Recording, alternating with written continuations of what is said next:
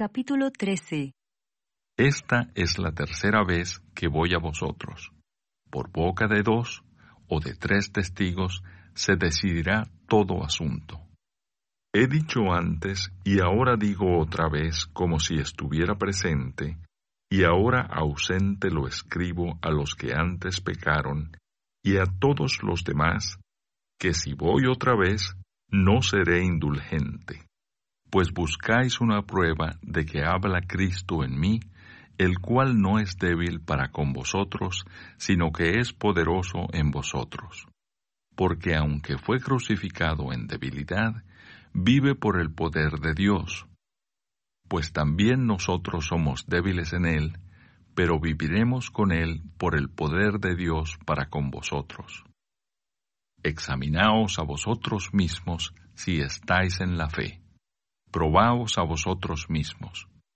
¿O no os conocéis a vosotros mismos que Jesucristo está en vosotros a menos que estéis reprobados? mas espero que conoceréis que nosotros no estamos reprobados, y oramos a Dios que ninguna cosa mala hagáis, no para que nosotros aparezcamos aprobados, sino para que vosotros hagáis lo bueno, aunque nosotros seamos como reprobados. Porque nada podemos contra la verdad, sino por la verdad por lo cual nos gozamos de que seamos nosotros débiles y que vosotros estéis fuertes, y aún oramos por vuestra perfección.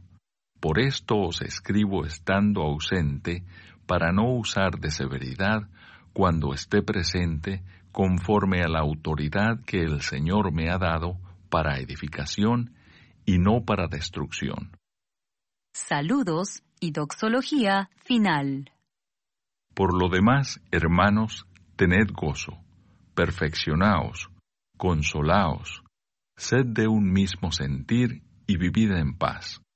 Y el Dios de paz y de amor estará con vosotros. Saludaos unos a otros con ósculo santo. Todos los santos os saludan.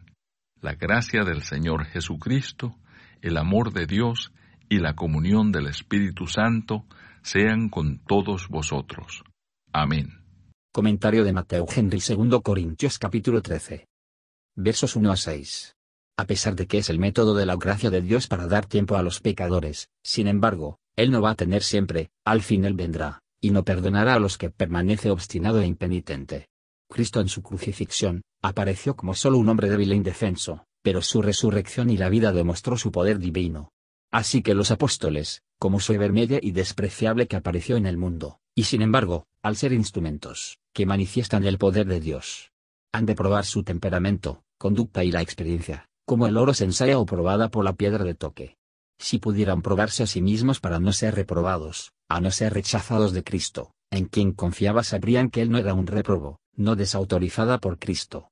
Ellos deben saber si Cristo Jesús estaba en ellos, por las influencias, las gracias e inhabitación de su espíritu, por su reino establecido en sus corazones.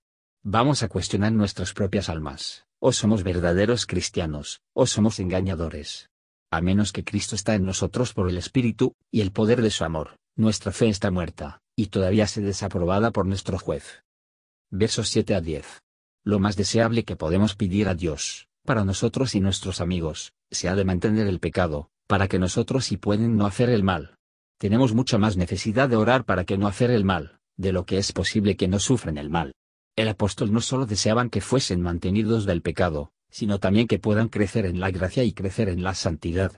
Estamos sinceramente orar a Dios por los advertimos, para que puedan dejar de hacer el mal y aprendan a hacer el bien, y deberíamos estar contentos de que otros sean fuertes en la gracia de Cristo, aunque puede ser el medio para mostrar nuestra propia debilidad. Oremos también para que podamos tener la posibilidad de hacer un uso adecuado de todos nuestros talentos. Versos 11 a 14. Aquí hay varias buenas exhortaciones. Dios es el autor de la paz y amante de la concordia. Él nos ha amado, y está dispuesto a estar en paz con nosotros. Y que sea nuestro objetivo constante para caminar, que la separación de nuestros amigos puede ser solo por un tiempo, y que podamos cumplir en ese mundo feliz donde despedida será desconocido, él desea que puedan participar todos los beneficios que Cristo de su libre gracia y el favor ha comprado, el Padre de su amor libre se ha propuesto, y el Espíritu Santo aplica y concede. Gracias por escuchar y si te gustó esto, suscríbete y considera darle me gusta a mi página de Facebook y únete a mi grupo Jesús Answers Prayer.